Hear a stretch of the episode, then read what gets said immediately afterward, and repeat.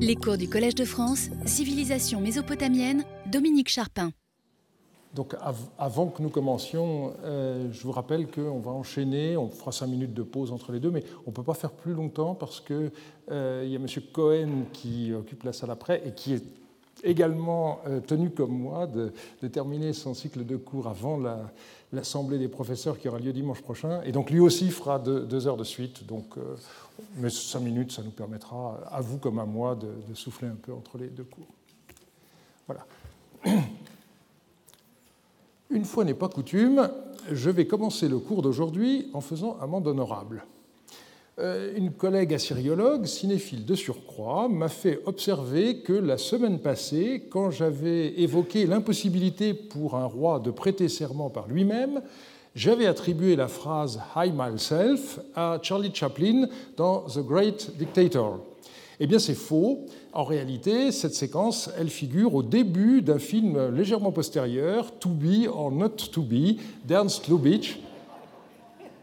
Ceux d'entre vous qui ne l'auraient pas vu, je recommande ce, film, euh, et ça m'apprendra à faire des digressions non préparées, donc merci Nelle.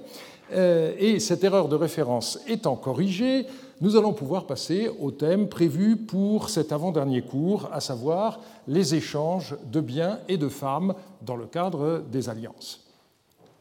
C'est un fait reconnu, les cadeaux entretiennent l'amitié. Entre les rois du Proche-Orient ancien, ces échanges portaient non seulement sur des biens, mais aussi sur des personnes, essentiellement donc des femmes. Et donc nous allons voir comment de tels échanges jouaient un rôle essentiel avant et après les alliances. On commence donc par les échanges de biens. De même que les échanges de messagers, les échanges de présents entre les rois étaient la marque de bonnes relations et l'un allait souvent avec l'autre, comme le montre cette lettre de Touchrata retrouvée à El Amarna, au roi de Canaan, serviteur de mon frère, c'est-à-dire du roi d'Égypte, à, qui euh, à qui on fait allusion dans cette lettre, ainsi parle le roi, avec la présente, j'envoie Akia, mon messager, en hâte et d'urgence auprès du roi d'Égypte, mon frère. Personne ne doit le retenir, fournissez-lui un sauf-conduit pour l'Égypte et remettez-le au commandant de forteresse de l'Égypte, qu'il fasse route immédiatement, et en ce qui concerne ses présents, il ne doit rien. Donc il fallait, d'une part, conduire ce messager le plus vite possible jusqu'au poste frontière avec l'Égypte, et vous remarquez la note finale, au contraire des biens commerciaux, en effet, les cadeaux entre rois ne devaient pas être taxés en route.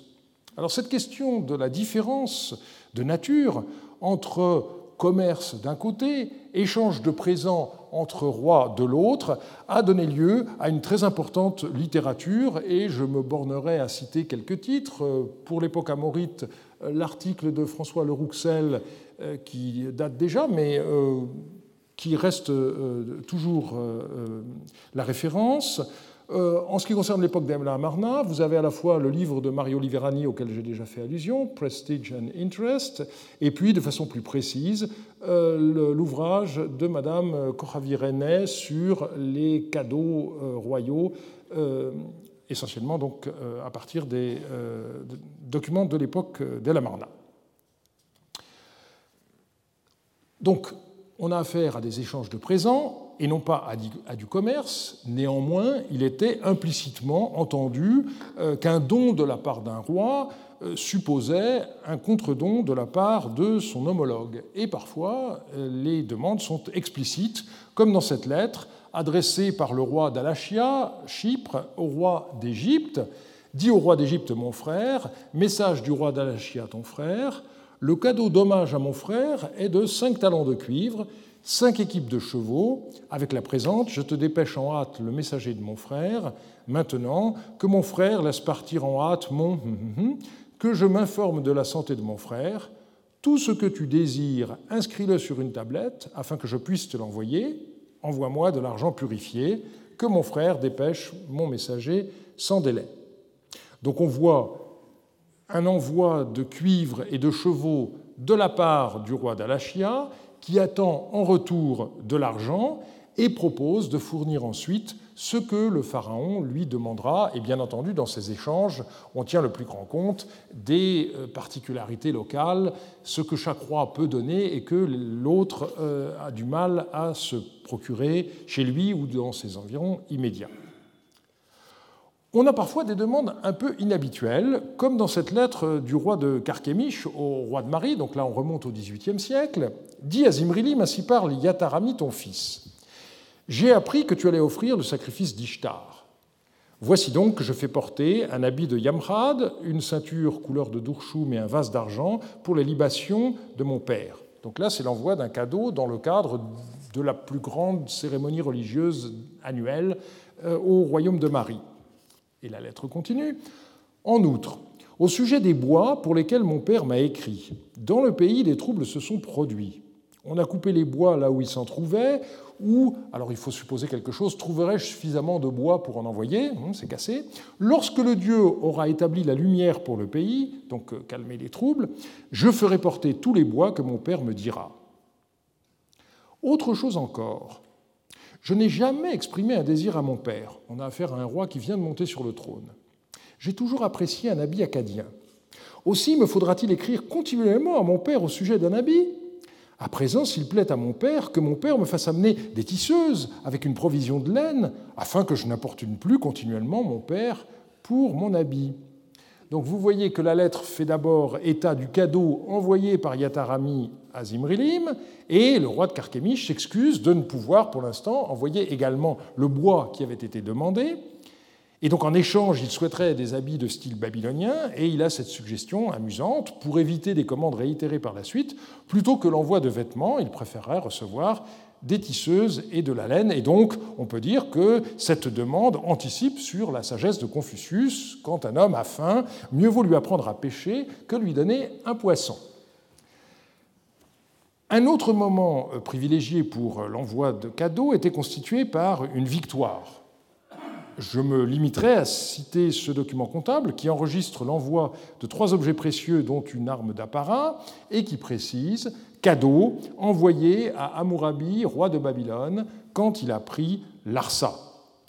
Alors pour nous, évidemment, l'intérêt du document, c'est avant tout que, comme tous ces textes administratifs, il comporte une date très précise qui permet de fournir un terminus euh, antequem pour la date de la prise de Larsa.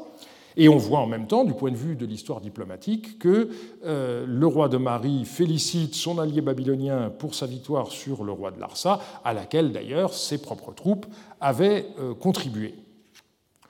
On a là affaire aux échanges ordinaires entre alliés, si je puis dire, mais les cadeaux jouaient un rôle particulièrement important au moment même de la conclusion euh, des alliances. On a vu qu'à l'époque paléo-babylonienne, la mort, la mort d'un roi était un moment crucial puisque les alliances qu'il avait conclues prenaient fin avec euh, son existence.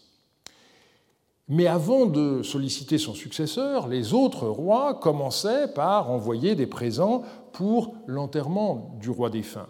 Et c'est euh, ensuite seulement qu'ils envoyaient des cadeaux au nouveau roi, accompagnés par une proposition d'alliance. Ce délai, on peut le voir, par exemple, dans la comptabilité des présents envoyés par Zimrilim à Alep. On a un texte administratif, retrouvé donc dans le palais de Marie, qui enregistre d'abord l'envoi depuis Terka d'un objet précieux à l'occasion du décès du roi d'Alep, Yarimlim. Une arme catapoum en argent dont les yeux et, la cheville sont en or, pour le tombeau de Yarimlim. Donc l'envoi a été effectué à Terka le 18 et la suite de la tablette permet de voir qu'on est au mois 8 de l'année 10 de euh, Zimrilim.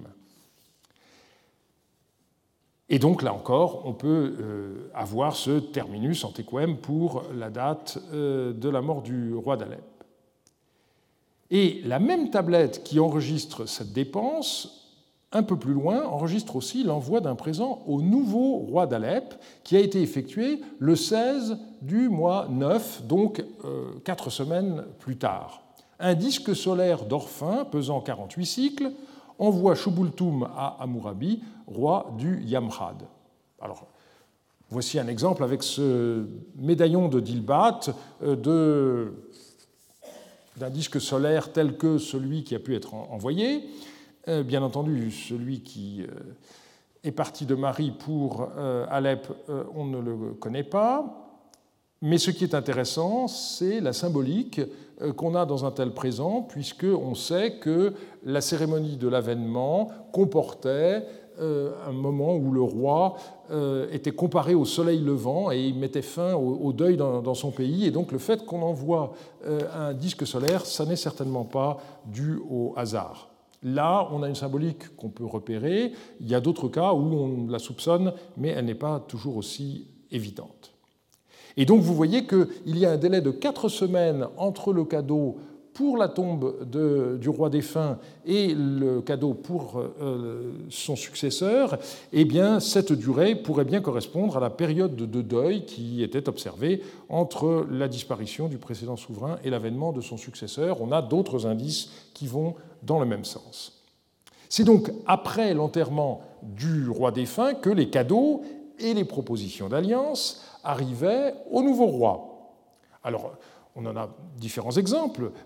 Peu après qu'Atamroum soit devenu roi d'Andarig, Amourabi de Babylone lui a dépêché deux émissaires chargés de présents, et on possède une copie de la lettre de remerciement du nouveau roi, je crois l'avoir déjà citée antérieurement, je la reprends dans ce contexte. Chou Ishtar et Marduk Mouchalim, les serviteurs de mon père, sont arrivés chez moi écrit euh, donc à.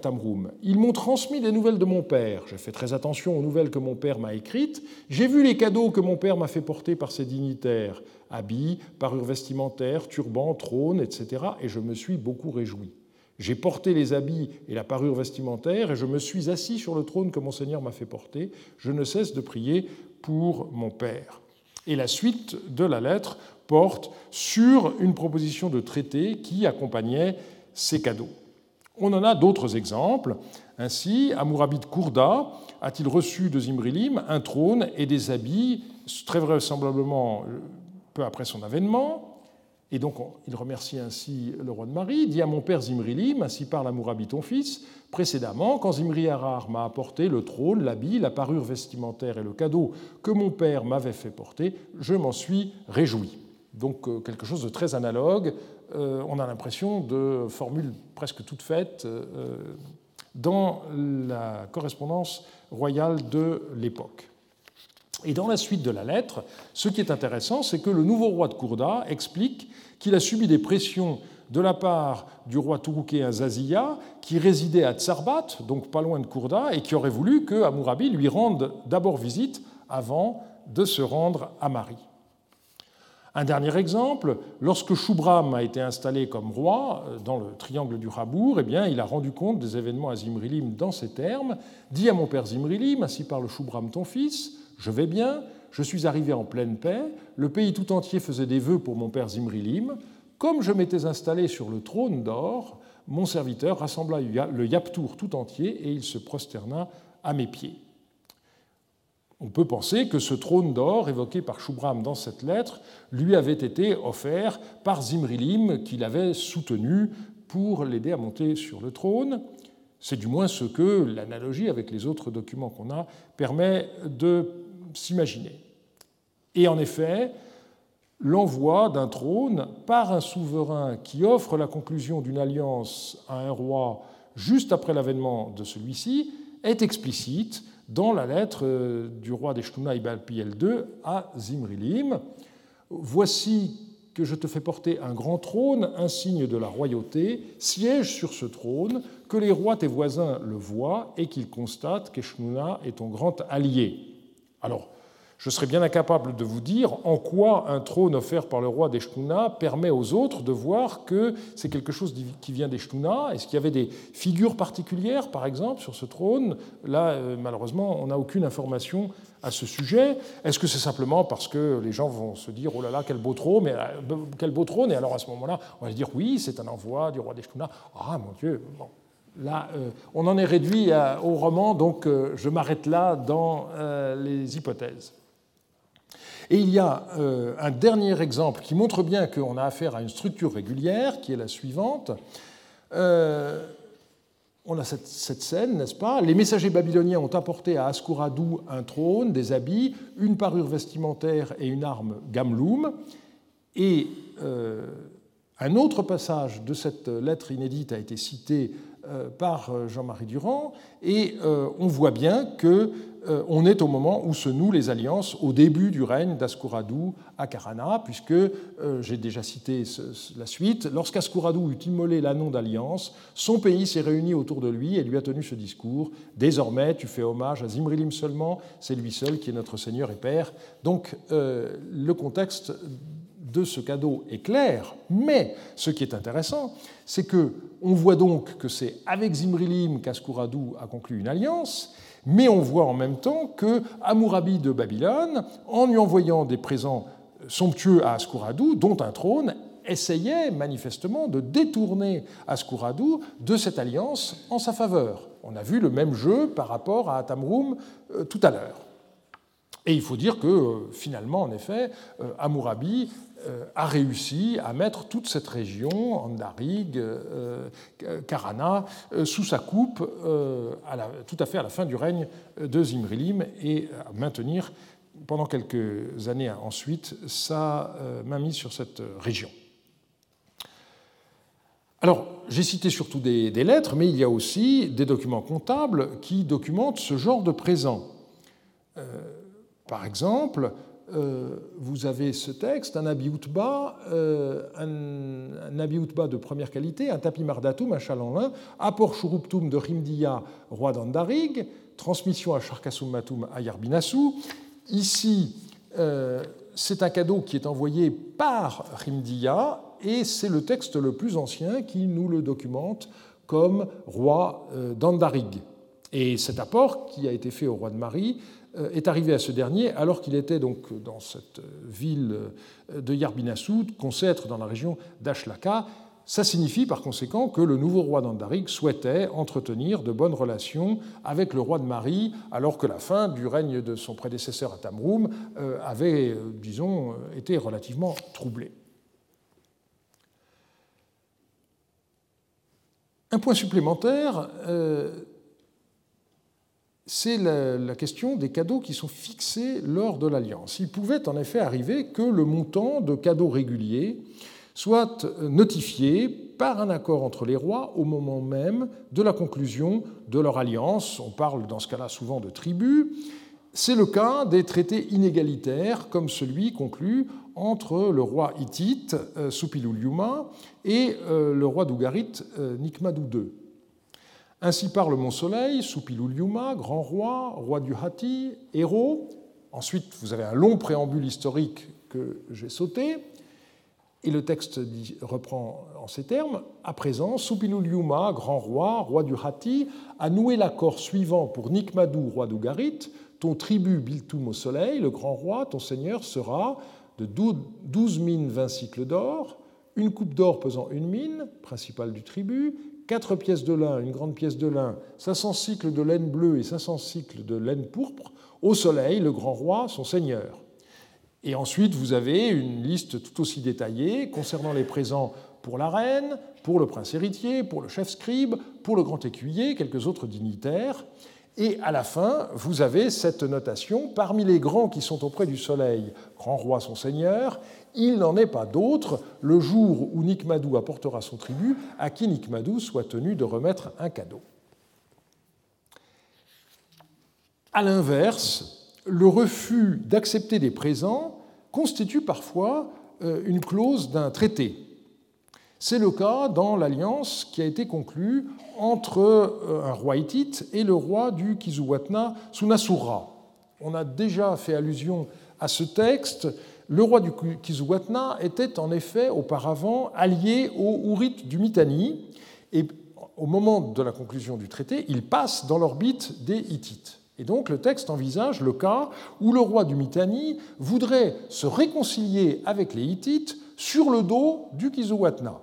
La clause est ainsi formulée si le roi des Hittites, donc le roi mitanien, stipule sous serment par les dieux mon soleil devra échanger des présents avec le roi des Hourites, mais qu'ensuite le roi des Hourites ne renonce pas à ses prétentions sur Sunasura, moi, mon soleil, déclare le roi hittite, je n'accepterai pas son présent. Donc euh, la nouvelle alliance, euh, elle est établie de façon fixe et le roi hittite renonce à revenir sur cet accord, même si le roi du Mitanni lui fait des avances et lui envoie des cadeaux.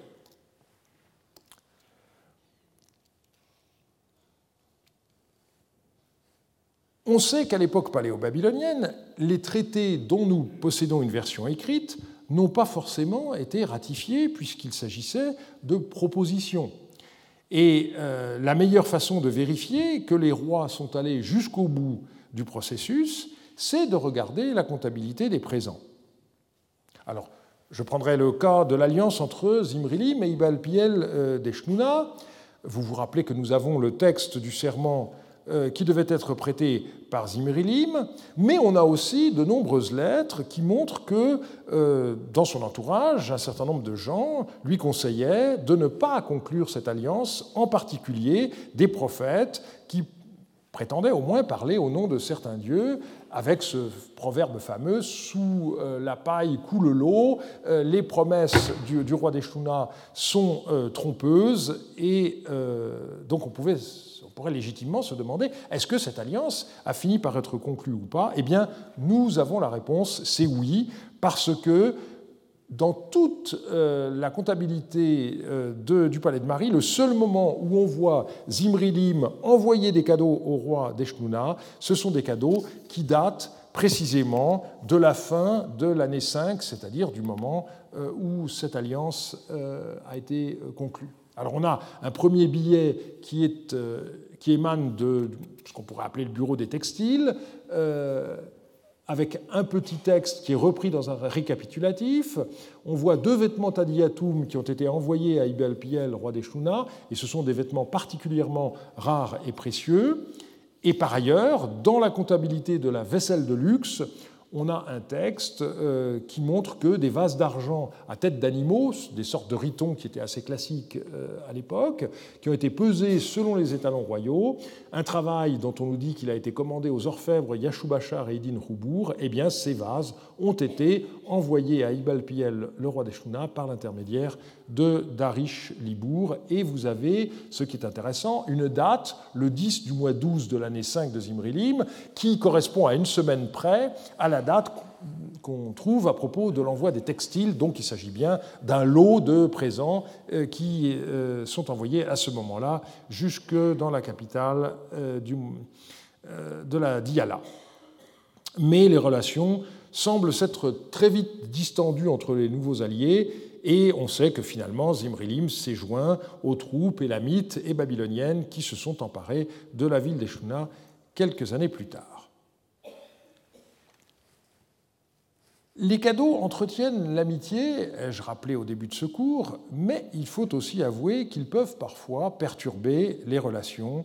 Et on a un très bel exemple à Marie que je ne pouvais pas ne pas citer euh, cet après-midi. C'est une lettre du roi de Katna à Ishmedagan, le fils de Samsiadou.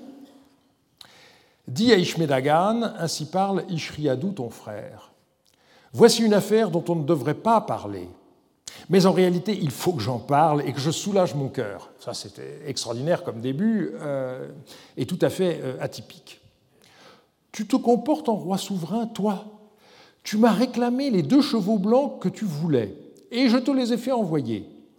Or, ces vingt mines d'étain que toi, tu m'as fait porter, tu ne dois certes pas avoir de désir sans m'en parler tout uniment. Cependant, tu m'as fait porter là bien peu d'étain. Si au moins tu ne me faisais rien porter, J'en atteste le Dieu de mon père. Même si mon cœur s'en fut offusqué, le prix de ces chevaux maintenant chez toi, chez nous à Katna, est de 600 cycles d'argent leur valeur. Voilà que toi, tu m'as fait porter 20 mines d'étain. Celui qui la prendra, que dira-t-il Ne se moquera-t-il pas de nous? Donc là, on est au niveau de euh, l'honneur, on n'est pas au niveau de la valeur commerciale. Cette maison-ci est ta maison. Que manque-t-il dans la tienne? Un frère ne donne-t-il pas à un frère ce qu'il désire? Si au moins tu ne me faisais pas porter d'étain, mon cœur n'aurait pas eu à s'offusquer. Ce n'est pas toi le roi souverain. Pourquoi as-tu fait cela? Cette maison-ci est ta maison. Donc on voit qu'Ishriadou enfreint un tabou, il le dit clairement au début de sa lettre, tellement il est en colère, mais sa colère ne l'aveugle pas complètement, et selon l'interprétation excellente de ce texte par euh, François Le Rouxel, dans l'article que j'ai cité tout à l'heure, je cite, Il prend soin de réciter les passages obligés du Code, ce sont les passages qui sont en, en italique, pour en quelque sorte atténuer la transgression à laquelle il est en train de se livrer par ailleurs. D'où le caractère très heurté du, texte, puisqu'il euh, fait un pas en avant, un pas en arrière, il récrimine et puis il reconnaît qu'il euh, ne devrait pas. Et là, je dirais que on a affaire à nouveau à une lettre qui me semble dictée sous le coup de l'émotion, euh, parce qu'un scribe à qui on aurait donné des instructions pour composer une lettre s'y serait sans doute pris autrement. Et on va voir un autre exemple euh, de rédaction mieux maîtrisée euh, pour des circonstances qui sont à peu près analogues. Il s'agit, quelques siècles plus tard, de la lettre du roi babylonien Bournabouriash au pharaon Aménophis IV. Et tout ce que mon frère désire, que mon frère me l'écrive simplement, afin qu'on puisse le chercher dans la maison. Ayant entrepris une œuvre, j'écris à mon frère que mon frère m'envoie beaucoup d'or de qualité afin que je puisse l'employer pour mon œuvre. Euh, on ne sait pas ce que c'est que ce travail. Euh, euh, est-ce que c'est la décoration d'un bâtiment ou autre? En tous les cas, comme d'habitude, on réclame de l'or aux Égyptiens. Et alors, ce qui est intéressant, c'est la suite. Mais l'or que mon frère m'enverra, veuille mon frère n'en remettre le soin à aucun délégué, mais que mon frère en fasse personnellement la vérification, que mon frère le scelle et me l'envoie. Mon frère n'a certainement pas vérifié la cargaison d'or intérieur que mon frère m'a envoyée. Et ce ne fut qu'un délégué de mon frère qui le scella et me l'envoya. En effet, quand j'ai mis les 40 mines d'or qui m'avaient été apportées dans un four, pas même 10 me sont apparus.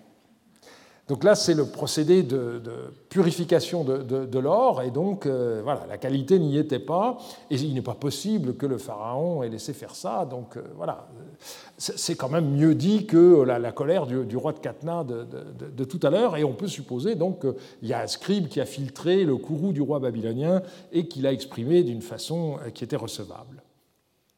Et un des chefs-d'œuvre en matière de demande de présents et de promesses de réciprocité est constitué par cette lettre du roi mitanien Tushratta au pharaon que mon frère m'envoie en très grande quantité de l'or qui n'a pas été travaillé et que mon frère m'envoie beaucoup plus d'or qu'à mon père. Dans le pays de mon frère, l'or est aussi abondant que la poussière. Si abondant que soit l'or maintenant dans le pays de mon frère, fasse les dieux qu'il en acquiert dix fois plus que maintenant que l'or que je demande ne soit pas une cause de peine pour mon frère et que mon frère ne me cause pas de peine, que mon frère m'envoie en très grande quantité de l'or qui n'a pas été travaillé, tout ce dont mon frère a besoin pour sa maison, qu'il me l'écrive et qu'il le prenne, je lui donnerai dix fois plus que ce que mon frère demandera. Ce pays est ton pays et cette maison est ta maison. Et donc c'est sur cette belle demande que nous allons quitter le thème des cadeaux pour passer à la deuxième partie du cours, où il sera question non plus d'échange de biens, mais d'échange de femmes.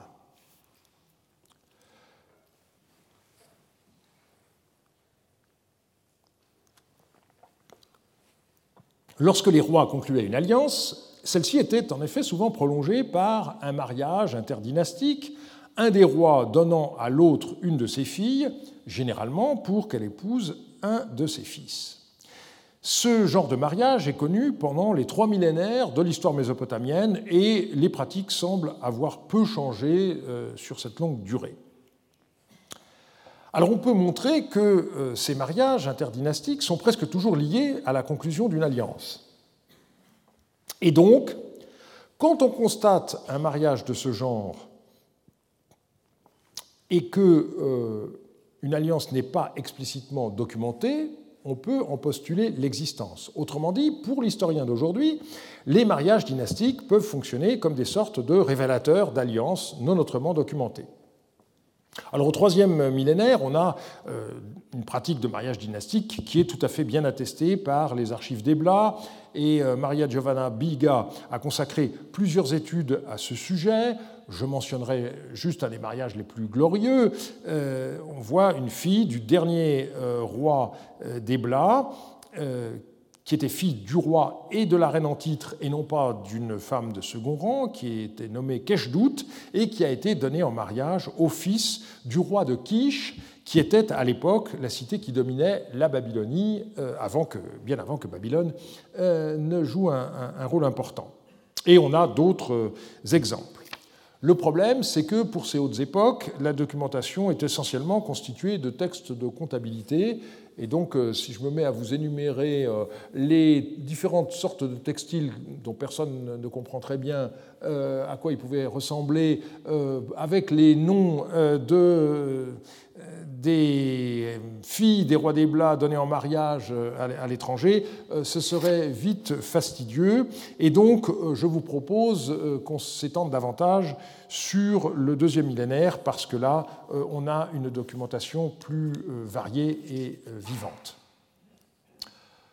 Alors, je vous rappellerai d'abord, pour l'époque paléo-babylonienne, ce que nous avons dit lors du quatrième cours, à savoir que le mariage n'impliquait pas la mise par écrit d'un contrat. Et j'ajouterai qu'il euh, n'existe à ma connaissance aucun contrat de mariage qui concerne des personnes de sang euh, royal. En revanche, on a des textes de comptabilité qui ont une fois encore l'avantage d'être datés et qui sont complétés par de nombreuses lettres dépourvues de date, mais euh, beaucoup plus vivantes, bien entendu. Alors, un exemple de mariage explicitement lié à la conclusion d'une alliance, eh bien, elle figure dans les archives de Shemshara, où on a cette lettre d'un certain Wani au roi local Kouwari concernant ta fille, à propos de laquelle tu m'avais écrit Donne-moi ta fille, ou alors Laisse-moi te donner ma fille. Eh bien, maintenant, accorde donc ta fille, sous-entendu en mariage, pour mon fils, afin qu'une alliance ininterrompue soit établie entre nous. Et là, il y a cette idée intéressante que par le biais du mariage, eh euh, on va franchir les générations, puisque les enfants nés de cette alliance, évidemment, appartiendront aux deux euh, dynasties. Le dossier de loin le plus nourri, c'est euh, celui des filles du roi de Marie Zimrilim, qui a pratiqué une politique matrimoniale très active, lui-même avait épousé Shiptou, la fille du roi d'Alep Yarimlim, et de son épouse Gachéra euh, relativement au début de son règne à Marie, mais avant de monter sur le trône de Marie, il avait eu euh, d'autres épouses qui lui avaient donné de nombreuses filles, et donc ce sont ces filles qu'il a données en mariage à ses vassaux. Alors voici une liste, on voit qu'il y a à la fois au début du règne des sœurs de Zimrilim qui sont données en mariage, et puis ensuite toute une série de, filles. euh, à différents rois euh, alliés de euh, Zimrilim. La grande chance de l'historien, c'est que ces filles, une fois devenues reines, ont écrit des lettres à leur père, le roi de Marie, ou à d'autres personnes de la cour, comme le secrétaire du roi, et ces lettres nous sont parvenues. Elles ont été publiées en bonne partie en 1968 dans le tome 10 des Archives royales de Marie, euh, d'autres par la suite, des joints ont pu être faits aussi, et tout cela a donné une bibliographie assez importante, euh, et on comprend de mieux en mieux le détail des différents dossiers.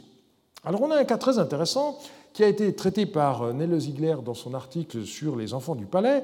Ce sont les anciens d'une ville malheureusement non identifiée euh, qui souligne qu'une alliance a été renouvelée entre le royaume auquel ils appartiennent et le royaume de Marie, et ils souhaitent que cette alliance soit prolongée par un mariage dynastique. Et donc Zimrilim, qui est le protecteur du jeune roi qui venait de monter sur le trône, devait lui donner une de ses filles en mariage, je cite le texte, Cette maison-ci, depuis toujours, est ta maison.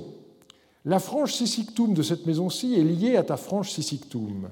Présentement, notre Seigneur a fait prêter un serment par les dieux à ses serviteurs en ces termes Installer l'héritier sur le trône. À présent, nous venons d'installer l'héritier, ton fils, sur le trône. Alors attention, ici, ton fils, il faut le comprendre au sens métaphorique et non pas euh, fils par le sang, bien entendu. Nous tiendrons le pan de ton habit, donc nous te resterons fidèles. Donne une jeune fille, ta fille, au jeune garçon, ton fils, afin que cette maison soit ta maison exactement comme auparavant. Donc la fille sera vraiment la fille de Zimrilim, euh, et on n'a pas de, cas d'inceste euh, à l'époque euh, dans le Proche-Orient. Donc le jeune garçon, ton fils, ça veut dire ton, ton vassal fidèle. Il y a un cas limite qui est offert par le roi d'Ilan Tsura nommé Hayasumu. C'est un souverain qui a joué un rôle très important dans le bassin supérieur du Rabour durant les deux premiers tiers du règne de Zimrilim, et nous savons qu'il a épousé deux filles du roi de Marie, Shimatoum et Kirou. Euh, on sait en effet que à l'époque, euh, un souverain pouvait avoir deux épouses principales, euh, sans parler des concubines. Et ce double mariage a été ressenti par les contemporains comme une marque de faveur exceptionnelle de la part du roi de Marie, comme le fit remarquer le commandant de la garde locale qui s'appelait Yamtsum. Il écrit à Zimrilim ceci Alors je me suis levé et j'ai dit à Hayasumu Devant ta faute, tu ne dis pas c'est ma faute. Ne sais-tu pas que là où mon Seigneur, donc le roi de Marie, met son emprise, c'est le salut? Depuis que Samsiadou est mort, il y a quatre rois puissants mais ils n'ont pas épousé deux filles de la lignée de Yardunlim. Présentement, des filles de Monseigneur, tu en as épousé deux. Or, tu as proféré des sarcasmes à l'égard de Monseigneur. Ne sais-tu pas que, sans troupes alliées, à la porte d'Andarig, Monseigneur a chassé le roi d'Eshnouna, un roi puissant? Pourquoi profères-tu des sarcasmes à l'égard de Monseigneur? Ne sais-tu pas que la lance de Zimrilim et des Hanéens est plus forte que celle du pays tout entier? Donc là, il y a bien l'idée que euh, la fidélité doit rester d'autant plus étroite que cette alliance a été renforcée par un double mariage. Encore une fois, une chose qui est jusqu'à présent sans parallèle. Alors parmi euh, les mariages dynastiques qui doivent être consécutifs à une alliance qui ne nous est pas explicitement connue, on peut citer le cas euh, de Chalourtoum, on a retrouvé en effet à Uruk, dans le palais de Sinkashid, un scellement avec euh, le sceau de cette femme qu'il a décrit comme fille du roi Sumulael, donc, qui est le roi de Babylone, et épouse du roi Sinkashid, donc le roi d'Uruk. Il y a des textes postérieurs qui font état de l'ancienneté des bonnes relations entre Uruk et Babylone, mais nous n'avons pas d'autres allusions précises à une alliance qui aurait été conclue entre Sumolael et Sinkashid, donc respectivement les fondateurs des dynasties de Babylone et d'Uruk. Et euh, grâce à euh, ce sceau qui nous rapporte ce mariage, on peut en supposer l'existence. Un autre cas, c'est celui de euh, des relations entre Samsiadou et le roi de Katna, Ishriadou. Euh, on n'a pas directement euh, de texte qui nous montre la conclusion de cette alliance, tout simplement parce qu'elle a dû euh, s'opérer avant que Yasmaradou, installé à Marie, n'ait acquis suffisamment d'importance pour que dans sa correspondance on voit des allusions aux événements politiques importants. Mais euh, Yasmaradou a bel et bien épousé une princesse originaire de Katna, et peu après le mariage, le roi de Katna, Ishriadou, écrivit donc à son gendre cette lettre euh, Je t'ai donné, j'ai donné à tes bras ma chair et ma progéniture, celle qui est ta servante, puisque c'est ainsi que les épouses étaient désignées à l'époque. Euh, je suis navré de devoir le, dire, mais c'est comme ça celle qui est ta servante et que je t'ai donnée, que la divinité lui fasse trouver grâce à tes yeux. Insistance. J'ai donné à tes bras ma chair et ma progéniture. Cette maison-ci, donc euh, Katna, est devenue ta maison, et la maison de Marie est devenue ma maison. Et ensuite, on enchaîne sur le thème des échanges de présents. Écris-moi pour le désir que tu peux avoir, que je te le donne. Alors, il faut ensuite mentionner un certain nombre de euh, cas particuliers. D'abord, des problèmes de vocabulaire, en rappelant que l'absence d'articles définis ou indéfinis, tant en sumérien qu'en acadien, entraîne une ambiguïté du vocabulaire qui, pendant longtemps, était restée inaperçue. Aussi bien donc en sumérien Dumumunus Lugal qu'en acadien Marat Charim euh, peut se traduire aussi bien fille du roi que fille de roi. Ce qui veut dire qu'une femme qui est décrite ainsi, elle peut être la fille du roi actuel, mais elle peut être aussi la fille de son prédécesseur. Autrement dit, elle peut être la sœur du roi qui occupe le trône. Et donc ceci, évidemment, euh, complique le travail de l'historien parce qu'il faut essayer de euh, retrouver quels peuvent être les liens par le sang qui unissent euh, telle ou telle femme donnée en mariage avec le roi qui la donne à un de ses alliés. Deuxième cas, c'est celui des veuves. Que devenait la fille d'un roi si le vassal auquel elle avait été donnée en mariage venait à mourir? Eh bien, le cas est désormais documenté par une fille de Zimrilim nommée Inibshari, elle a été pendant longtemps connue comme épouse du roi d'Ashlaka Ibaladou, mais euh, Michael Guichard a pu montrer récemment qu'elle avait auparavant été donnée en mariage à Zakura Aboum, le roi de Zallouhan. Et ce dernier mourut cinq ans environ après son mariage avec Inibshari. Et donc, c'est une fois celle-ci devenue veuve qu'elle a été à nouveau donnée en mariage à un vassal de Zimrilim, cette fois au roi d'Ashlaka. Et euh, on va voir tout à l'heure que euh, ça n'a pas du tout été un mariage heureux. Euh, j'y reviendrai dans un instant. Si l'on passe maintenant à l'époque d'El Amarna, eh bien, il y a une anomalie, c'est le fait que jamais le pharaon ne donne de fille à lui en mariage à ses alliés. Et la chose gênait les autres rois de l'époque, comme on le voit dans cette lettre acéphale euh, que l'on pense avoir été écrite par le roi babylonien Kadashman Enlil au pharaon Amenophis III. En outre, toi, mon frère, quand je t'ai écrit à propos de mon mariage éventuel hein, avec euh, ta fille, tu m'as écrit en ces termes. Depuis toujours, aucune fille d'un roi d'Égypte n'est donnée à qui que ce soit. Pourquoi pas? Tu es un roi, tu fais ce qui te plaît, si tu donnais une fille, qui aurait quelque chose à redire? Euh, Alors, c'est quelque chose de tout à fait intéressant de voir qu'il y a cette espèce de, tabou. Et euh, le, roi babylonien fait semblant de ne pas comprendre. Euh, savoir pourquoi ça fonctionne comme ça, c'est quelque chose qui n'est pas évident, on le constate, l'expliquer est difficile. Je vous renvoie à l'article de euh, Mayer dans le colloque euh, édité par euh, Cohen et Westbrook sur la diplomatie d'El Amarna. Et je passe maintenant à l'époque néo-assyrienne où les mariages entre souverains et, et fils de souverains sont attestés. On a par exemple le roi des Scythes qui a envoyé un message à Assaradon réclamant l'envoi d'une princesse. Alors, Assaradon, c'est quelqu'un de très pieux, euh, il ne bouge pas le petit doigt sans consulter les dieux, donc qu'est-ce qu'il fait? Il va trouver les devins et euh, il dicte une question oraculaire, et puis ensuite, euh, on va poser la question aux dieux, et on a retrouvé le texte de cette question. Assaradon, roi d'Assyrie, doit-il lui donner, donc au roi Scythe, euh, euh, une princesse en mariage? Est-ce que Bartatoua, roi des Scythes, parlera de façon véridique et sincère de paix avec Assaradon, roi d'Assyrie? Sera-t-il fidèle aux adés d'Assaradon, roi d'Assyrie? Agira-t-il d'une manière qui plaira à Assaradon, roi d'Assyrie? Et là, vous voyez très bien le lien extrêmement étroit qu'il y a entre la conclusion de l'alliance et le mariage. Hein, ça forme un seul euh, bloc.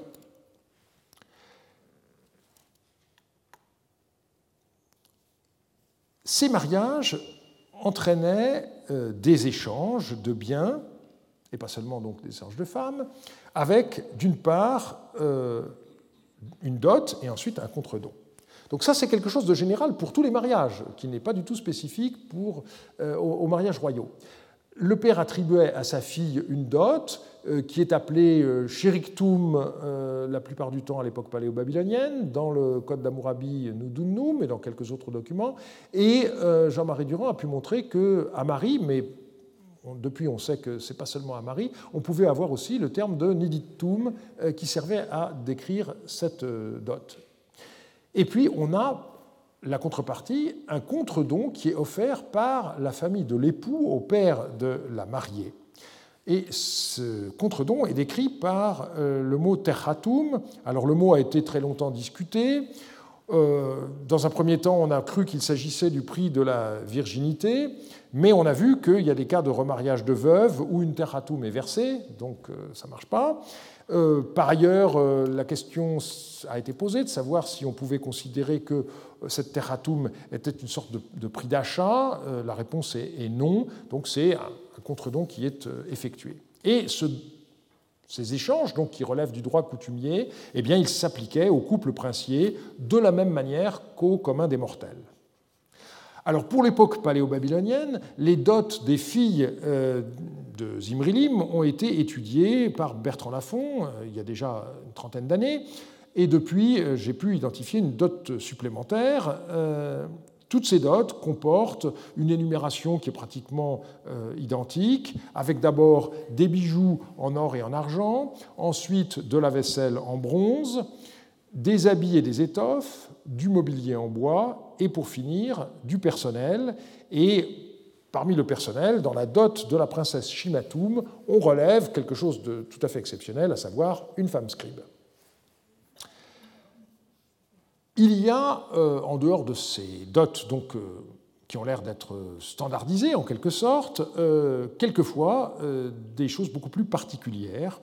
Et en partie, on a dans le, palais de Chouchara retrouvé une lettre qui mentionne un projet d'alliance entre Samsiadou et le roi des Gouti Indouché. Donc ce sont des archives qui ont été découvertes en 1957 euh, lors des fouilles euh, danoises du site de euh, Shemshara et tout récemment, la fouille de ce palais a repris. Donc, vous voyez ce qu'il reste du, tel hein, et la petite bande dans laquelle on peut encore retrouver ce qui a été fouillé et l'élargir. Eh bien, l'auteur inconnu de cette lettre commence par indiquer qu'on a un envoyé de Samsiadou qui a apporté à Indouché des présents en argent et en or, et il ajoute ceci.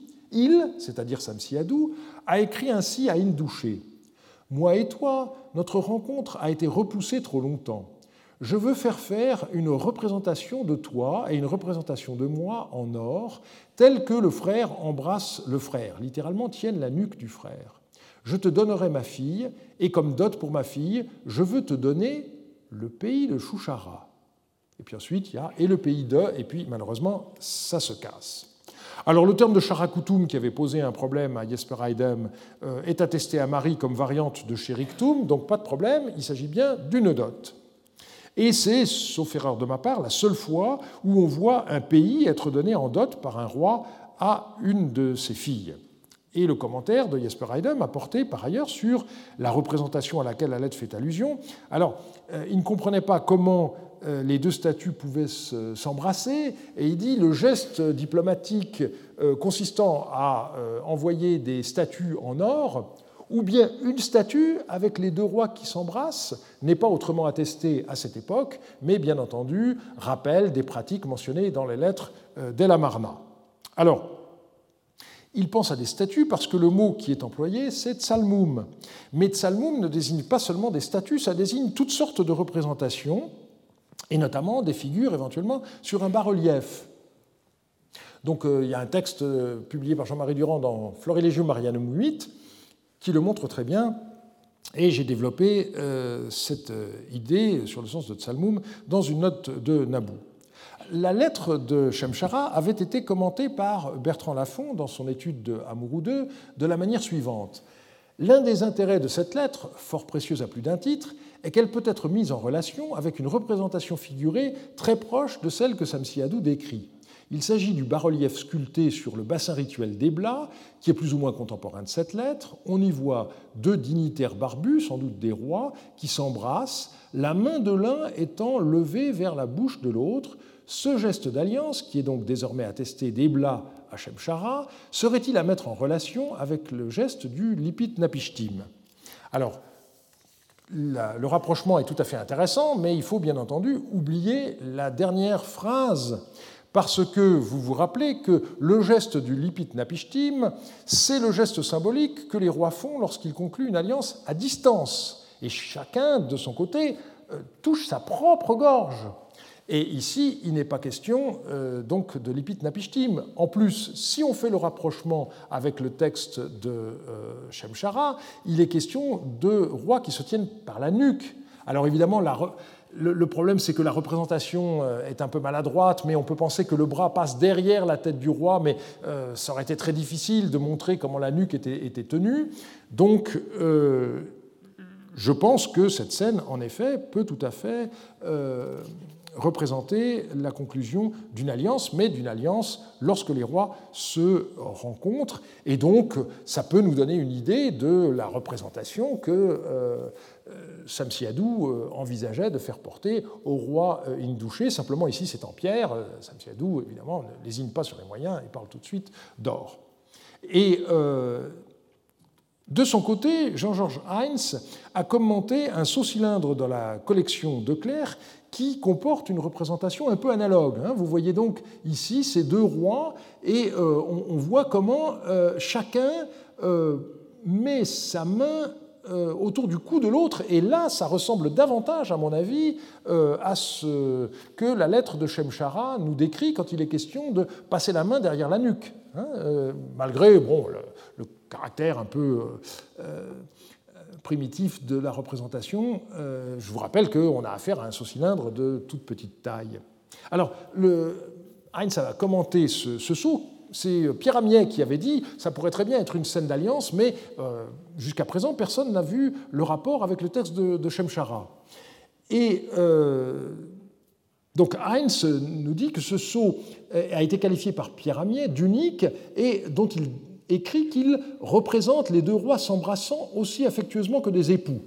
Alors, euh, Heinz dit euh, la comparaison affectueuse nous semble ici aussi erronée que la métaphore conjugale qu'elle introduit car euh, la corrélation des deux dossiers, textuels et iconographiques, leur co-occurrence géographique et chronologique, nous incite à voir ici plutôt une représentation du rituel de toucher de la gorge l'ipitnapishtim tel qu'il est mentionné dans les textes de Marie. Alors, même critique de ma part euh, à l'égard de cette, euh, ce commentaire, mais non, c'est pas l'ipitnapishtim, d'abord parce que la nuque, c'est pas la gorge, et d'autre part parce que le lipitnapishtim se fait à distance. En revanche, évidemment, euh, qu'on ait affaire à la conclusion d'une alliance telle que euh, le texte de Shemshara euh, l'a décrit, me semble tout à fait probable. Donc voilà comment l'iconographie peut être convoquée aussi. Alors cette digression est en fait, je reviens à la question des dons et contre-dons, et cette fois nous passons à la terratum.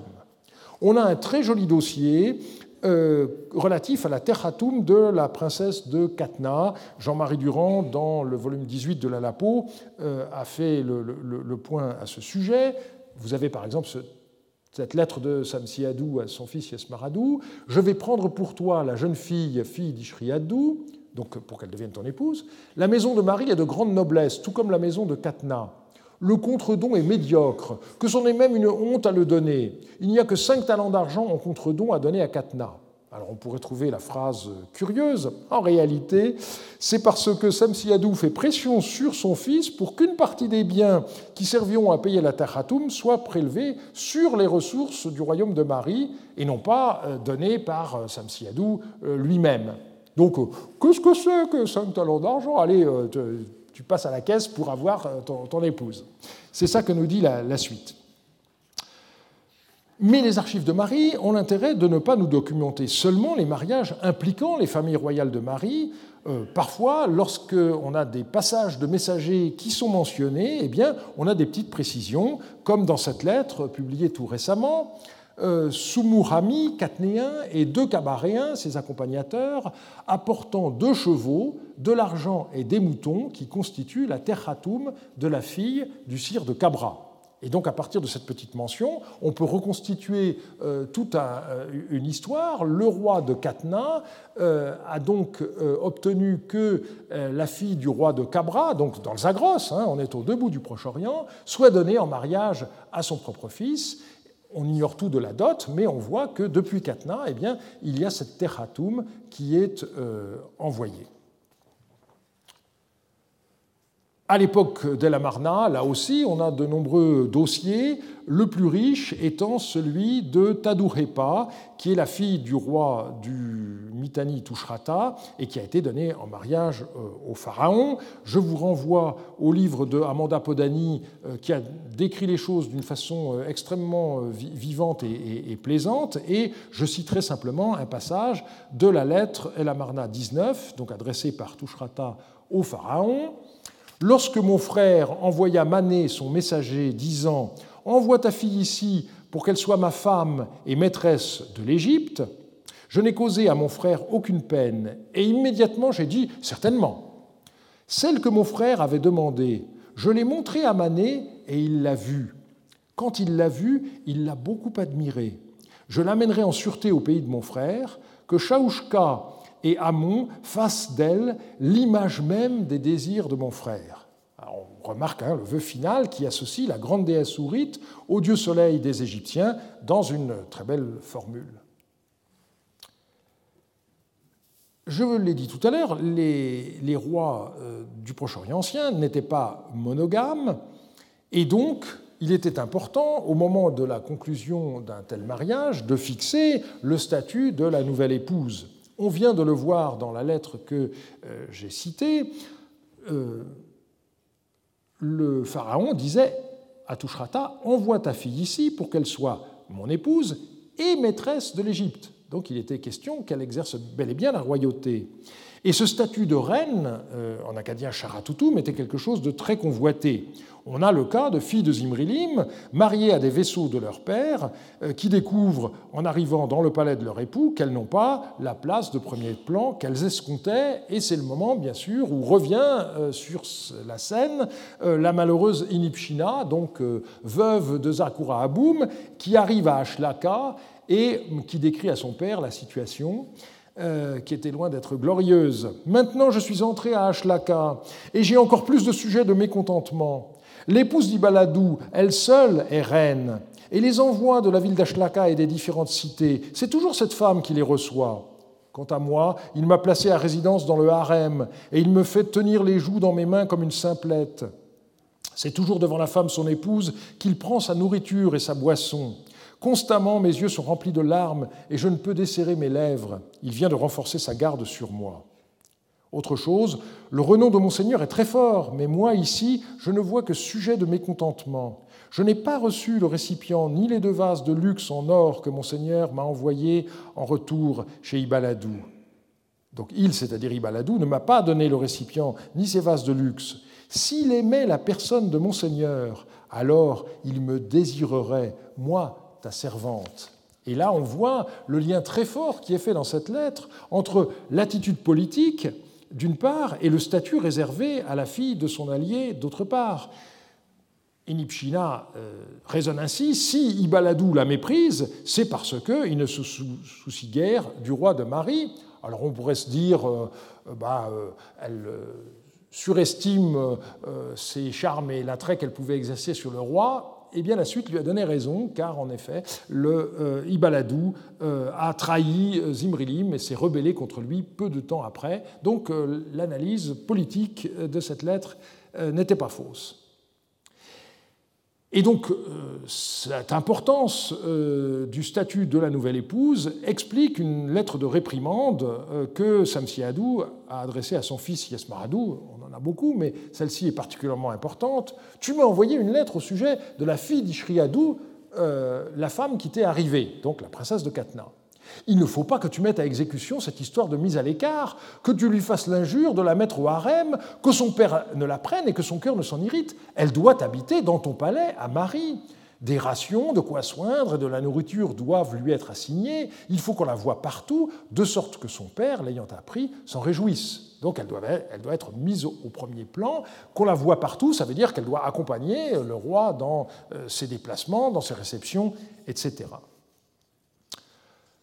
C'est dans euh, certains traités hittites que le statut de la nouvelle épouse est explicitement prévu par exemple dans le traité de Supiluliuma avec le roi du Mitanni, Chatiwaza, où le statut de la fille du roi hittite donnée en mariage est prévu. Chatiwaza, fils du roi, est vraiment roi dans le pays de Mitanni. Et la fille du roi du pays de Hati, donc du roi hittite, est vraiment reine pour le pays du Mitanni.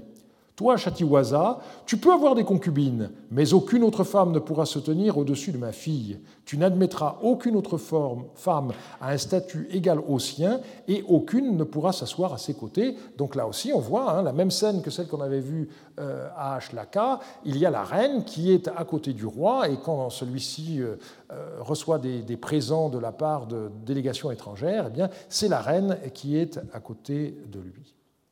Alors, dans le cas de Shibtu, euh, la princesse Alépine que Zimrilim a, épousée, il y a un problème qui s'est posé au moment du mariage, le roi d'Alep Yarimlim s'est inquiété de savoir où logerait sa fille qu'il donnait en mariage à Zimrilim, et on a donc euh, ce rapport écrit par le devin Askoudoum à Zimrilim. Yarimlim m'a entrepris en ces termes. J'ai souvent entendu dire que les dieux sont puissants dans le palais. Où entreront donc les affaires de ma fille? J'ai répondu La maison de ta fille est excellente. Il a dit que les affaires de ma fille soient déposées dans sa demeure, mais que ma fille réside chez son époux, et que cinq ou six jours, elle quitte le palais et qu'elle s'occupe de sa demeure. Maintenant, il faut que mon Seigneur donne des instructions et qu'il sélectionne une demeure afin qu'on la prépare pour sa fille, de telle sorte que ses serviteurs, qui feront route avec moi, la voient et fassent rapport à leur Seigneur, donc le roi d'Alep. Pour l'heure, c'est de la bouche de Yarimlim. Ce que de la bouche de Yarimlim j'ai entendu, je viens de l'écrire à mon Seigneur. Et là, cette phrase est très intéressante parce que c'est rare que quelqu'un dise Je cite mot à mot les propos que j'ai entendus. Et ceci me semble donner tout à fait raison à Jean-Marie Durand contre euh, Wolfgang Heimpel. Jean-Marie Durand dit ben, les cinq ou six jours où euh, la Chiptou devra quitter le palais correspond à son impureté mensuelle, c'est clair. Alors Heimpel a dit mais non, on ne parle jamais de ça euh, à l'époque, comment voulez-vous? D'abord, la, Bible est pleine d'allusions à, ça, donc ce n'est pas, quelque chose de, qu'on ne doit pas mentionner par écrit, d'une part, et d'autre part, le fait même qu'on on nous dise ce que de la bouche de Yarimlim, j'ai entendu, je viens de l'écrire, montre bien que euh, Askoudoum aurait eu euh, éventuellement euh, la tentation de ne pas reproduire ses, propos tels quels. Donc on voit bien maintenant la raison de cette situation, c'est que le palais de Marie a été construit au-dessus d'un édifice qui avait été décrit par Parot comme le palais présargonique, mais dont la fonction religieuse semble avoir été très importante, sinon première. Et donc, à l'époque paléo-babylonienne, il ne reste plus dans le palais qu'une chapelle, qui est la chapelle de Belet et la dame du palais, euh, mais euh, on voit bien que la présence de cette chapelle posait un problème, et donc euh, la reine devait quitter le palais quelques jours par mois, et la fouille des, années 1980 a permis de découvrir quel était le bâtiment où Chiptou a résidé vers la fin du règne de Zimrilim, c'était le petit palais du chantier A. Alors, euh, faute de temps, il y a quelques thèmes que j'aurais euh, aimé aborder et que je ne peux pas euh, faire. Donc je vous mets de la bibliographie, la question du sort des reines étrangères quand la guerre éclate. On a des informations à ce sujet qui sont très intéressantes. La question aussi de savoir dans quelle mesure les reines étrangères ont apporté des pratiques culturelles avec elles et dans quelle mesure celles-ci sont restées.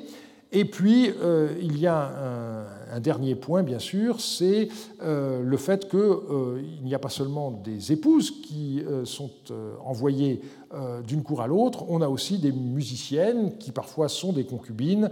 là, on pourrait citer une affaire amusante où la reine d'Alep essaye d'obtenir que Zimrilim n'envoie pas euh, une musicienne que son mari avait repérée, n'est-ce pas? Et donc il y a tout un, tout un jeu euh, euh, qui est très amusant.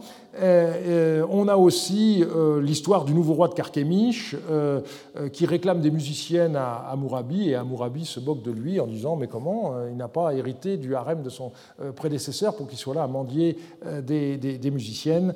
Donc pour tout cela, je vous renvoie au aux travaux de euh, Nele Ziegler qui a euh, commenté euh, tous ces faits. Et donc, je voudrais insister en terminant sur un point, c'est le fait que, en effet, ces mariages interdynastiques ont eu une conséquence qui est que les familles royales avaient, en définitive, des liens de consanguinité qui n'étaient plus seulement fictifs, mais qui devenaient réels. Je vous remercie de votre attention. Retrouvez tous les contenus du Collège de France sur www.colège-2-france.fr.